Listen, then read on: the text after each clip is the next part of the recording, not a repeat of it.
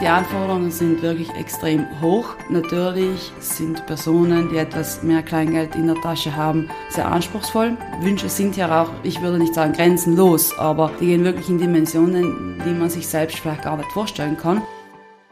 Herzlich willkommen zu einer neuen Folge des Podcasts der Südtiroler Wirtschaftszeitung, die SWZ trifft. Diesmal treffen wir Katrin Höller, die Teil der Geschäftsleitung des Inneneinrichters Höller ist.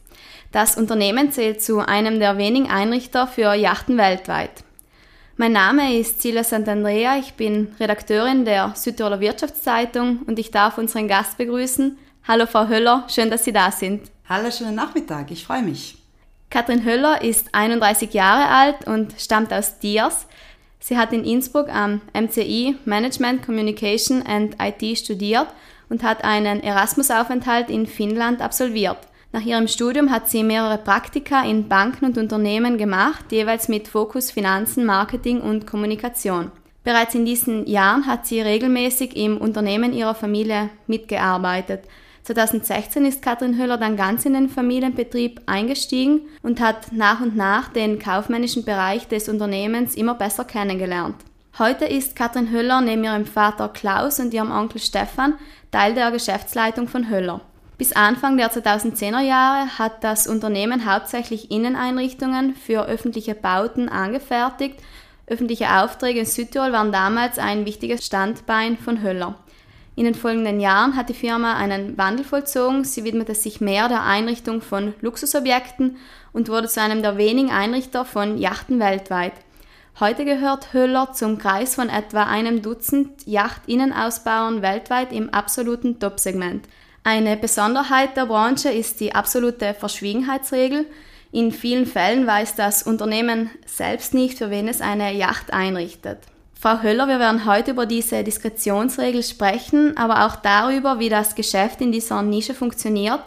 Anfangen möchte ich aber mit einer anderen Frage, und zwar, wie kommt denn ein Südtiroler Unternehmen auf die Idee, Luxusjachten einzurichten? Ja, die Idee ist eigentlich ein bisschen entstanden aus äh, Notwendigkeit. Die Idee ist entstanden aus Interesse und die Idee ist natürlich auch entstanden dadurch, dass man ein Segment gesucht hat, das weiterhin gute Qualität fordert. Und äh, wie Sie bereits richtig auch schon erwähnt haben, äh, wir waren ja äh, sehr viel in den öffentlichen Bauten tätig mit Qualitätsausschreibungen. Die hat man dann beendet und es hat dann nur mehr der Preis gegolten und deshalb natürlich hatten wir uns dann auf die Suche gemacht nach neuen Projekten, wo absolut die Qualität zählt und wo wir mit unseren Mitarbeitern und den Stärken unserer Mitarbeiter auch tolle Qualität liefern können. Und dadurch natürlich ist eines der Segmente der Yachtinnenausbau und aufgrund eines kleinen Bootsführerscheines in unserer Familie haben wir uns da mal umgeschaut und gesehen, dass es schon auch sehr, sehr, sehr tolle und interessante Opportunitäten für unsere Firma gibt. Also war dieser Bootsführerschein das Interesse, das da mitgespielt hat? Es war natürlich etwas, äh, die Leidenschaft immer schon dabei für das Wasser, die Leidenschaft für die Boote und aus dem Grund natürlich nicht abwegig, da mal etwas genauer hineinzuschnuppern. Wie hat das am Anfang funktioniert? Wie haben Sie diese Branche kennengelernt?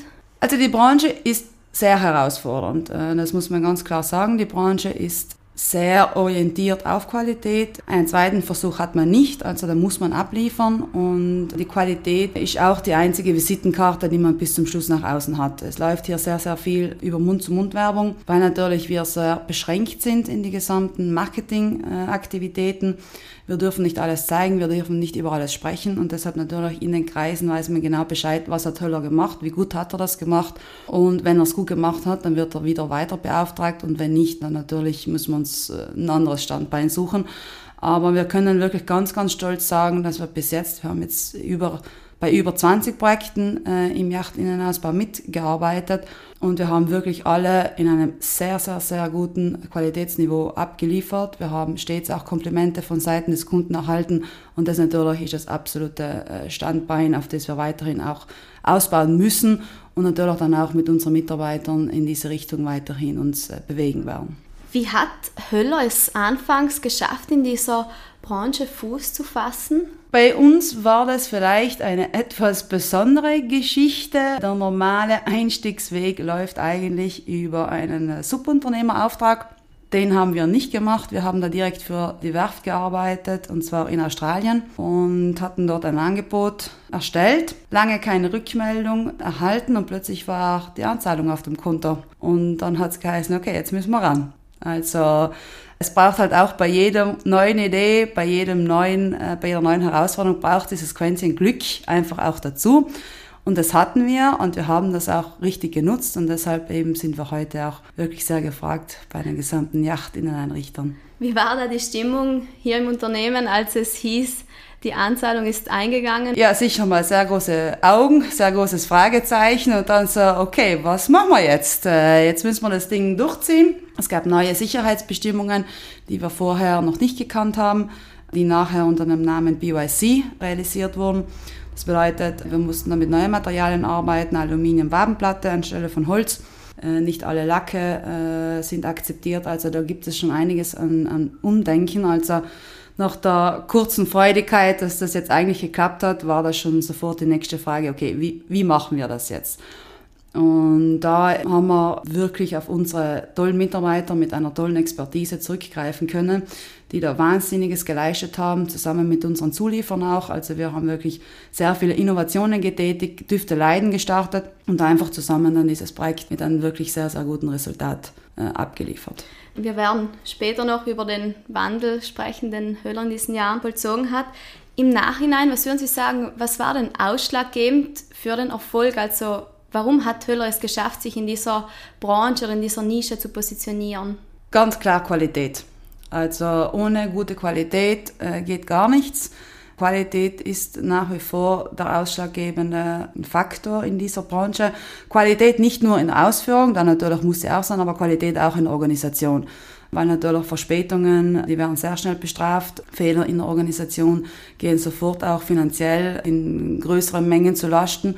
Von dem her muss, es, muss die Qualität durch und durch im gesamten Betrieb dann auch ja, zur Verfügung gestellt werden und durchgehend dann auch wirklich erbracht werden. Und das ist natürlich auch nach wie vor die große Herausforderung, weil ja jedes Projekt komplett anders ist. Also wir können zwar einiges an Erfahrungswerte jetzt vorweisen, aber wir bauen keine Yacht zweimal und von dem her ist jedes Projekt neu.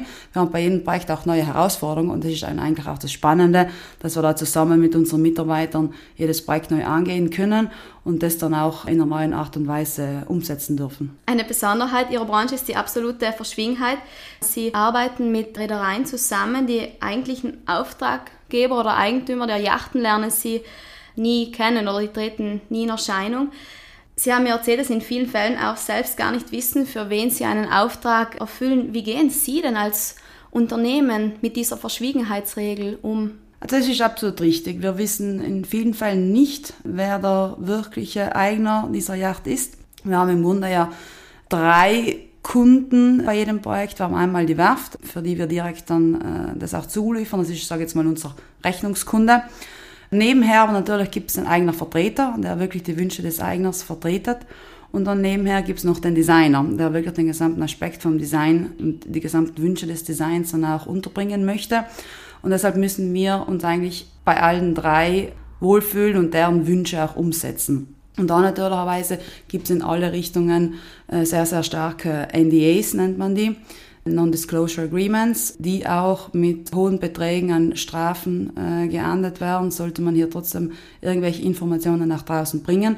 Deshalb ist es natürlich für uns schwierig, äh, Marketingmaterial zu finden. Wir dürfen keine Fotos veröffentlichen. Wir müssen natürlich auch unsere Mitarbeiter dahingehend erziehen, dass leider auch in der Produktion äh, dürfen keine Fotos gemacht werden. Die dürfen dann auch nicht auf irgendwelche Social Media, Social Media Kanäle gestellt werden, weil natürlich, wenn ich da ein Foto zu viel habe und das falsche Foto finde, dann natürlich hat das böse Konsequenzen für uns alle zusammen. Und das natürlich, das muss man von Anfang an den Mitarbeitern klar machen, muss man sich selbst auch klar machen weil man natürlich auch sehr, sehr gerne von der Arbeit erzählt. Äh, es sind wahnsinnig tolle Projekte, die wir hier miteinander auch äh, leisten können. Aber natürlich muss man es dann auch immer in einer gewissen Verschleierung im Grunde auch Kollegen und Freunden dann auch erzählen. Also können Sie uns tatsächlich keinen Namen eines irgendeines Superreichen nennen, für den Sie eine Yacht eingerichtet haben? Leider nein. Was bedeutet denn diese Diskretion für Ihr Unternehmen? Nehmen Sie das eher als Vorteil oder Nachteil wahr? Es ist sicherlich eine Sache, wie man damit umgeht. In der Branche ist es grundsätzlich ein sehr normales Thema. Also da wird man von keinem äh, böse angeschaut, wenn man Informationen nicht preisgeben darf, weil es wird eigentlich im Grunde von der gesamten Branche auch gefordert. Und natürlich ist es dann ja, schwierig, über gewisse Sachen zu sprechen, aber im Nachhinein äh, natürlich, durch dem, dass es alles über Mund-zu-Mund-Werbung geht, durch, da, durch den dass wir da uns ja eigentlich alle kennen. Die Branche ist nicht so groß bis zum Schluss. Kann man sich ja auch trotzdem untereinander austauschen, besonders in Technik. Man kann sich untereinander austauschen in bestimmten Lösungsfindungen. Von dem her natürlicherweise ist es ein Vorteil wie ein Nachteil. Man muss natürlich einfach dann das Beste daraus ziehen. Solche Prestigeprojekte wären aber wahrscheinlich eine Möglichkeit für ein Unternehmen, sich in der Öffentlichkeit zu positionieren, oder? Es wäre natürlich sehr, sehr, sehr schön, wenn wir zumindest nur eines dieser 20 Yachtprojekte äh, öffentlich zeigen dürften.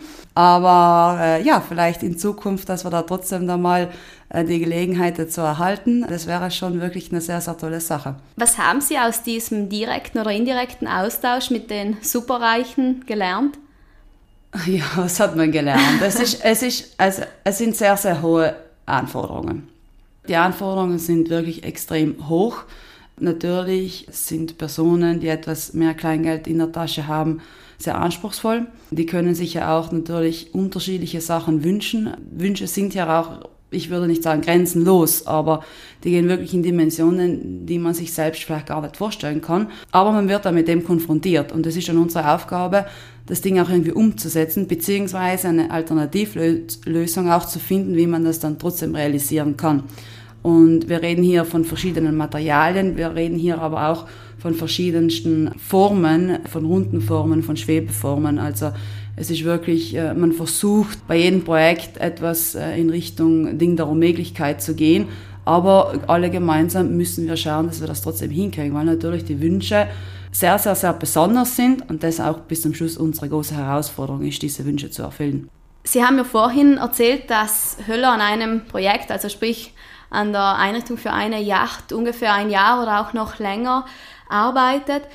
Wie verläuft denn in der Regel der Prozess vom Auftrag bis hin zur Fertigstellung? Also die Projekte im Yachtbereich, die verlaufen grundsätzlich eigentlich länger als ein Jahr. Teilweise geht es bis zu zwei bis drei Jahre, äh, vielleicht auch länger. Und da ist natürlich die Vorbereitung äh, ein sehr, sehr wichtiger Punkt. Die Vorbereitung, die nimmt sehr, sehr, sehr viel Zeit in Anspruch äh, und das ist natürlich dann auch irgendwo der Garant, dass es dann auch bis zum Schluss fertiggestellt war, werden kann in der Qualität, in der man sie wünscht. Das bedeutet, wenn wir jetzt von drei Jahren Projekt ausgehen, dann wird sicherlich mal ein ganzes Jahr nur geplant. Da wird geplant, organisiert, General Details erstellt, also Grundsatzdetails, die im gesamten Schiff dann auch vorkommen. Und ähm, erst dann kann man mit der Produktion beginnen und erst dann kann man dann auch mit der Montage beginnen. Und es ist natürlich sehr viel Vorlaufzeit, aber auch Nachbearbeitungszeit, weil das Projekt natürlich dann nicht mit dem äh, letzten Schrauben abgeschlossen ist, äh, sondern natürlich auch die Nachbearbeitungszeit. Es werden die ganze Zeit auch Änderungen von Seiten des Kunden kommuniziert, weil man sich natürlich das auch vorstellen muss. In der Regel wartet ein Kunde auch mehrere Jahre, bis das Boot gebaut wird. Dort hat er sich sein Design eigentlich schon zurechtgelegt. Kann man keinen auch verwehren, dass er innerhalb von mehreren Jahren eventuell auch seine Meinung mal ändert. Gibt dann auch noch äh, Faktoren wie, ähm, dass man Partnerschaften ändert, dass eventuell äh, Kinder hinzukommen, dass natürlich also Frauenwechsel ist ein, sehr, ein Thema, das sehr, sehr oft stattfindet. Und deshalb natürlich auch irgendwo die Vorlieben und die, äh, ja, ähm, nicht nur im, im, im Design, sondern auch einfach Stand der Technik sich ändert und das natürlich dann auch angepasst werden muss. Und das müssen wir natürlich alles in einem Projekt auch mit aufnehmen und das alles dann auch realisieren, was natürlich dann äh, mit der gesamten Vorbereitungszeit schon immer eine recht knackige und äh, herausfordernde Geschichte wird. Hier im Unternehmen werden dann oder arbeiten dann die Lackierer, Tischler an den Einzelteilen und stellen das alles schon hier zusammen, oder hier in Leifers? Also es werden besondere Elemente herausgesucht, die hier zusammengestellt werden. Das machen wir aus zweierlei Gründen. Einmal für uns selber, um zu sehen, ob das äh, qualitativ auch passt, ob wir da vielleicht jetzt doch eine neue Lösung angehen müssen. Und zum Zweiten ist es für uns eine Sicherheitssache. Und zwar gibt es bestimmte Abnahmen in jedem Projekt. Da kommt der eigene Vertreter, die Werft und auch der Designer zu uns ins Haus. Die sehen das Aufgebaute, die kontrollieren das und die geben uns dann auch den Stempel dafür, dass das dann auch passt. Und das ist natürlich dann auch für uns die Sicherheit, dass wir auf dem richtigen Weg sind und eine Absicherung auch, dass dann auch dann bis zum Schluss das Gesamte bei der Werft richtig eingebaut wird. Und wo findet dann das endgültige Zusammenbauen oder Zusammenfügen der Teile statt? Also die Montage, die findet auf der Werft direkt statt. Dort in Zusammenarbeit natürlich mit den gesamten anderen Firmen. Es arbeiten ja bei jedem Schiff auch mehrere Firmen zusammen. Da hat jeder sein eigenes Montageteam und dann wird das eben mehreren Monaten Montagezeit wird das dann alles angebaut vor Ort auf der Werft. Was mich jetzt interessieren würde, Sie richten ja auch Villen und Architekturobjekte, besondere Architekturobjekte ein. Sie haben mir vorhin erzählt, dass Sie auch ein Museum zum Beispiel einrichten. Woher hat denn Höller das notwendige Know-how her, um eine Yacht einzurichten? Es wird sicherlich viel von 70 Jahren Geschichte sein. Wir haben äh, sehr viele Mitarbeiter, die schon sehr lange bei uns sind, die in den letzten Jahren sehr viel Know-how aufgebaut haben. Aber natürlich auch ist es äh, der gute Mix, dass wir sehr tolle äh, junge Menschen ins Unternehmen reinbekommen, die stark auch in der Yachtbranche interessiert sind, die stark an hochqualitativen Einrichtungen interessiert sind und dass wir dann einfach zusammen diese Herausforderungen eigentlich meistern können. Es braucht natürlich dann auch immer eine, eine Vielfalt, es braucht neue Ideen. Äh, man muss den Mitarbeitern auch Freiraum geben, sich an neue Herausforderungen ranzulassen und einfach mal eine Idee auch durchprobieren und durchführen zu dürfen, weil ohne natürlich, ähm, manchmal müssen wir da auch über sieben Ecken denken und wenn ich da nicht einen freien Kopf dabei habe, dann äh, wird es relativ schwierig, auch die passende Lösung dazu zu finden. Aber wir müssen sagen, also wir haben da schon ein sehr tolles Team derzeit zusammen, äh, das das wirklich sehr, sehr gut meistert. Höller gilt als ein Hidden Champion, also als ein Top-Unternehmen der Branche, das aber kaum der Öffentlichkeit bekannt ist. Gleichzeitig haben sie sich in einer absoluten Nische positioniert. Wie empfinden Sie denn das Hidden oder die Nische? Ist das eher Fluch oder Segen für Ihren Betrieb? Also für uns äh, denke ich, ist schon eher eine gute Sache, weil ich denke, Nischen funktionieren äh, nur bei Qualitätsprodukten. Also wenn ich eine besondere Nische habe, dann brauche ich wirklich ähm, eine Besonderheit, eine qualitative Besonderheit. Bei den Nischenprodukten verkaufe ich auch nicht eine große Stückanzahl. Das bedeutet, eine Billigproduktion wird sich relativ selten dann auch lohnen. Von dem her denke ich, ist es für uns schon eine sehr tolle Sache und wir können uns da auch auf wirklich einzigartige Projekte auch konzentrieren. Und das ist natürlich dann auch unser Garant, dass wir uns da stetig weiterbilden, dass wir auch stetig neue Lösungen auch suchen müssen. Und deshalb denke ich, da ist es schon im Großen und Ganzen für uns äh, ein großer Vorteil, äh, diese täglichen Herausforderungen auch mitzunehmen und mit denen dann auch täglich eigentlich zu wachsen. Viele Unternehmen, die in einer Nische erfolgreich sind, tun sich schwer, neue Mitarbeiter zu finden. Wie schaut das bei Ihnen aus? Naja, wir brauchen erfolgreiche, gute, speziell ausgebildete Mitarbeiter und das im Handwerk, äh, was natürlicherweise derzeit sehr, sehr, sehr schwierig ist bei allen Unternehmen. Wir haben sehr gute Kooperationen äh, mit den Universitäten in Deutschland, die in Richtung Holztechnik auch ausbilden. Dort schaffen wir es, einige Praktikanten mit nach Südtirol zu ziehen, die auch dann weiterhin ausbilden. Aber natürlich, es ist und bleibt für uns alle eine große Herausforderung, das Handwerk auch in Zukunft äh, vermehrt unter die jungen Personen zu bringen, das Handwerk in Zukunft auch vermehrt äh, wieder an Lehrstellen, wieder an ähm, Schulen mit professioneller Ausbildung äh, zu binden, weil wir natürlich viele Handwerker haben, die jetzt aber wirklich kurz vor dem Rentenalter stehen. Und besonders in unserer Nische, besonders in unserem Handwerk, wir brauchen ausgebildete Tischler, wir brauchen ausgebildete Holztechniker. Und deshalb natürlich diese technische Expertise, die hat einen wahnsinnig hohen Stellenwert und äh, deshalb sind wir absolut in jeder Richtung mit dabei, äh, Ausbildungen zu fördern, äh, Weiterbildungen auch zu organisieren und haben natürlich auch eine sehr große Möglichkeit, unterschiedliche Stellen in unterschiedlichen Positionen anzubieten, weil wir da auch sehr flexibel auf die äh, Mitarbeiter reagieren müssen. Höller ist ja in Südtirol nicht sehr bekannt, unter anderem eben, weil sie die großen Projekte ja nicht an die große Glocke hängen dürfen. Wie wirkt sich das auf die Suche nach Mitarbeitern aus? Eine große Bekanntheit äh, ist natürlich von großem Vorteil äh, für die Mitarbeitersuche. Wir versuchen deshalb auch gezielt mit kleineren Werbemaßnahmen auf uns aufmerksam zu machen. Es fehlt natürlich etwas auch in Südtirol, die Höllerautos, die Montageautos, die hier rundum fahren. Deshalb versuchen wir auch etwas mehr in Südtirol wieder Projekte anzugehen, auch in Südtirol mehrere, bei mehreren Projekten auch wieder Fuß zu fassen, weil natürlich grundsätzlich ein Bekanntheitsgrad schon für die Firma spricht. Andersrum haben wir sehr spezialisierte Angebote, wir haben sehr ja, herausfordernde Sachen, wir haben natürlich auch eine Nische, wo wir wirklich noch ein wirkliches Handwerk anbieten können und anbieten dürfen. Und aus dem Grund denke ich schon, dass Mitarbeiter, die wirklich sehr spezielle Herausforderungen suchen, schon in unsere Richtung auch hörig werden. Und da freuen wir uns natürlich extrem, wenn die sich dann bei uns melden. Kommen wir noch einmal zurück zum Thema Hidden Champions. Denken Sie, dass jedes Unternehmen zu einem Hidden Champion werden kann oder ist das eher dem Glück zu verdanken? Die Frage ist, will man hidden bleiben oder will man das nicht bleiben? Wie gesagt, Hidden Champions, glaube ich, sind eher in, in der Nische bekannt, weil natürlich jetzt das Große und Ganze einfach in einem anderen Umfeld passiert. Aber es braucht zu jedem Erfolg braucht etwas Glück, das ist ganz klar. Es braucht große Anstrengungen auch, man muss sich da schon äh, recht gut auch reinknien. Und es braucht auch Kreativität. Also es gibt natürlich, wie bei jedem Startup auch, äh, gibt es bei jeder Neuausrichtung von einem Unternehmen, gibt es Rückschläge, die muss man einfach dann positiv angehen, die muss man einfach neu sortieren und da muss man einfach eine neue Lösung daraus finden. Und das alles zusammen, denke ich, äh, da hat man schon eine recht gute Basis, äh, um dann auch wirklich erfolgreich als Unternehmen zu sein. Wie findet man dann als Unternehmen die passende Nische? Oder anders würden Sie sagen, es macht für ein Unternehmen Sinn, aktiv nach einer Nische zu suchen? Naja, die besten Ideen kommen ja immer dort, wo man sie nicht erwartet eigentlich, sagt man ja immer so schön. Natürlich, mit offenen Augen durch die Welt zu gehen und das Passende zu finden, das muss man. Ob ich jetzt wirklich nach dieser ja, Nische wirklich suchen kann, kann ich jetzt nicht beantworten. Es braucht die Leidenschaft dazu. Also ich denke, da muss man sich sicherlich, man muss sich damit identifizieren können.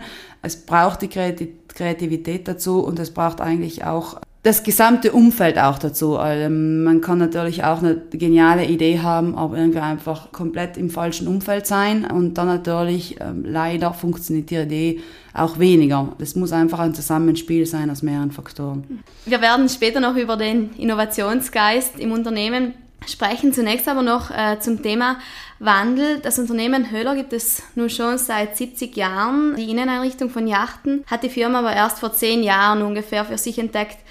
Heute macht dieser Zweig gut die Hälfte des Umsatzes aus. Wie haben denn damals die Mitarbeiter auf die Veränderung im Unternehmen reagiert, als das anfangs kommuniziert wurde? Aufgrund dem, dass es für uns irgendwie auch eine Notwendigkeit war, neue Zweige zu finden, wurde das eigentlich sehr gut aufgenommen, weil natürlicherweise auch für die Mitarbeiter Punkt Sicherheit, Zukunftsorientierung ein sehr wichtiger ist. Von dem her ist es sehr positiv aufgenommen worden. Natürlich muss man auch immer davon ausgehen, es wird nicht jeder Mitarbeiter mittragen. Also nicht jeder Mitarbeiter trägt einen Wandel mit. Äh, das ist auch in Ordnung. Wir haben alle unsere persönlichen Einstellungen, wir haben alle unsere persönlichen Vorlieben. Und wenn das Unternehmen sich nach so vielen Jahren für eine komplett neue Richtung auch unter anderem entscheidet, muss man sich ganz klar auch vor Augen stellen, dass das nicht alle mittragen werden. Wir haben auch nach wie vor Freude, dass bei uns das sehr viele mitgetragen haben und mit denen wir gemeinsam das auch dann äh, in diese neue Nische auch hineintragen können.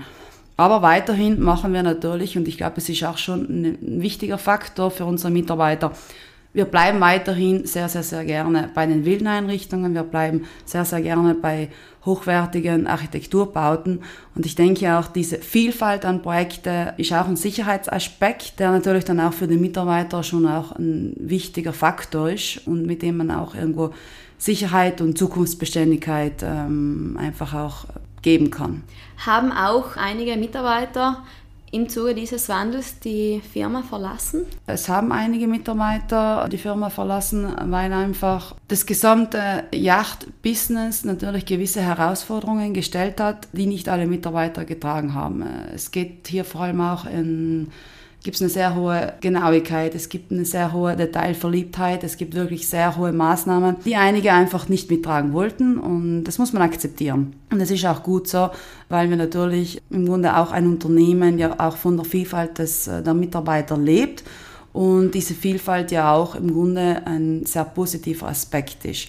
Und äh, wenn die natürlich dann aber in eine Richtung gehen, natürlich äh, muss sie damit leben, dass etwas an Vielfalt mir verloren geht. Wobei ich natürlich dann mit diesen jungen Talenten, die wir dann dazu erhalten haben, wieder neue Ideen, neue Köpfe mit hineingebracht habe und das natürlich dann jetzt einen neuen Mix im Grunde gibt. Wie schafft man es denn, sein Team von einer neuen umwälzenden Idee zu überzeugen? Wie sind Sie damals hier im Unternehmen vorgegangen? Man muss die Mitarbeiter informieren, man muss die Mitarbeiter ganz stark einbinden, man muss denen auch äh, freie Ideenfindungen geben. Also man muss denen die Zeit auch geben, sich anzupassen. Es werden Fragen gestellt natürlicherweise. Äh, es werden auch, es können nicht alle Fragen auch gleich beantwortet werden. Bei jeder Neuerung gibt es ein paar Fragezeichen. Aber ich glaube, wenn man da in sehr offenen Gespräch mit den Mitarbeitern geht und diese auch an gesamten Informationen teilhaben lässt, dann funktioniert das auch zusammen. Und das ist das Wichtigste, dass man sich austauscht, dass man Rückmeldungen annimmt, dass man natürlicherweise auch neue Ideen in allen Richtungen auch annimmt. Da sind wir auch sehr, sehr froh, weil natürlich jeder Mitarbeiter in seiner eigenen Position die beste Idee im Grunde auch liefern kann und das natürlich dann uns alle miteinander äh, zusammen weiterbringt. Was ist in Zeiten des Wandels hinsichtlich der Mitarbeiterführung wichtig? Worauf sollten Führungskräfte achten? Information ist äh, oberste Priorität. Information und auch ja die Chance zulassen, dass nicht jede Information mitgetragen werden muss. Man kann äh, über verschiedene Situationen sprechen. Man muss auch akzeptieren, dass es nicht jeder Mitarbeiter auch sofort versteht. Es wird auch nicht jeder Mitarbeiter sofort mittragen. Ähm, da sind wir Menschen ja grundsätzlich so gestrickt, dass wir mal so Neues, mal ein bisschen mit äh, Skepsis entgegenblicken. Aber ich glaube, wenn man das offen kommuniziert und wenn man da auch Fragen zulässt und besonders, ich denke, sobald dann die Mitarbeiter eigene Ideen auch einbringen können und sehen, dass die dann auch gut funktionieren, dann werden sie mit eingebunden und dann sind sie auch voll motiviert. Und das ist dann absolut der allerbeste Weg, den man dann zusammen bestreiten kann. Ihr Unternehmen hat schon öfter Innovationsgeist bewiesen. Sie haben mit der Einrichtung von Yachten ein neues Geschäftsfeld erschlossen und die Ideen der Planer, die sie umsetzen oder der Designer, sind teilweise sehr ausgefallen, was die Materialien, aber auch die Techniken und Formen angeht. Und sie forschen darüber hinaus zurzeit gemeinsam mit einem Startup an einer innovativen Soundtechnik, habe ich gelesen, für Innenräume, bei der Holz mit künstlicher Intelligenz verbunden werden soll.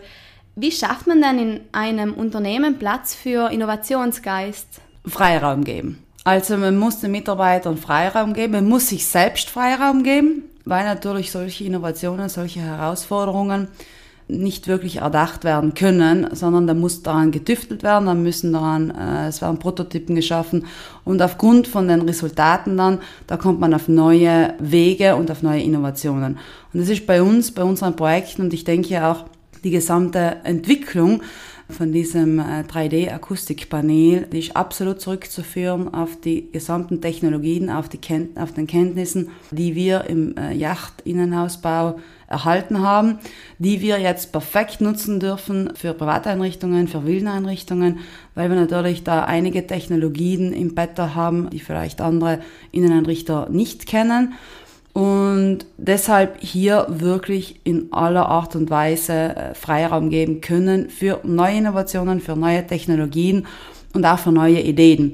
Und wenn vielleicht auch die Idee ähm, heute noch nicht interessant sein sollte, dann kann die in Zukunft interessant sein. Und deshalb ist es wichtig, dass man sich diese Ideen auch wirklich irgendwo notiert, dass man sich diese Ideen dann auch in Zukunft nochmal aus der Schublade holt weil sie dann vielleicht in einem anderen Umfeld einfach nochmal besser funktionieren und dann auch einen perfekten Durchbruch haben. Sie haben gesagt, man soll den Mitarbeitern Freiräume geben. Wie schaut denn das in der Praxis aus? Also was meinen Sie mit Freiräumen? Unsere Mitarbeiter haben wirklich sehr viel eigenständige Arbeitsweise. Das bedeutet, wir geben denen jetzt nicht vor, was sie tagtäglich machen müssen, sondern sie müssen im Rahmen des Projektes natürlich die Aufgaben bewältigen, aber wir sind da recht flexibel in der gesamten Einteilung. Es sind einige, die machen das lieber von Homeoffice aus, es sind andere, die machen lieber einen Rundgang in der Werkstatt, um da zusammen das auch zu besprechen. Und ich glaube, das ist das Wichtige, dass man sich da gegenseitig austauscht. Und besonders in unserem Ambiente haben wir natürlich teilweise so komplexe Fragestellungen. Da gibt es jetzt auch nicht einen, der das alles weiß, sondern da gibt es ganz, ganz viele kleine Bausteine, die man zusammensetzen muss. Und diese kleinen Bausteine, die kann man nur finden und erfinden, wenn man verschiedene Technologien zulässt, wenn man verschiedene Tests zulässt und wenn man auch zulässt, dass man auch Fehlerquoten passieren. Weil natürlich, wenn das Ding jetzt so nicht funktioniert, dann nur dann komme ich dann auch auf eine neue Lösung, auf eine neue Herausforderung die ich dann neu angehen kann.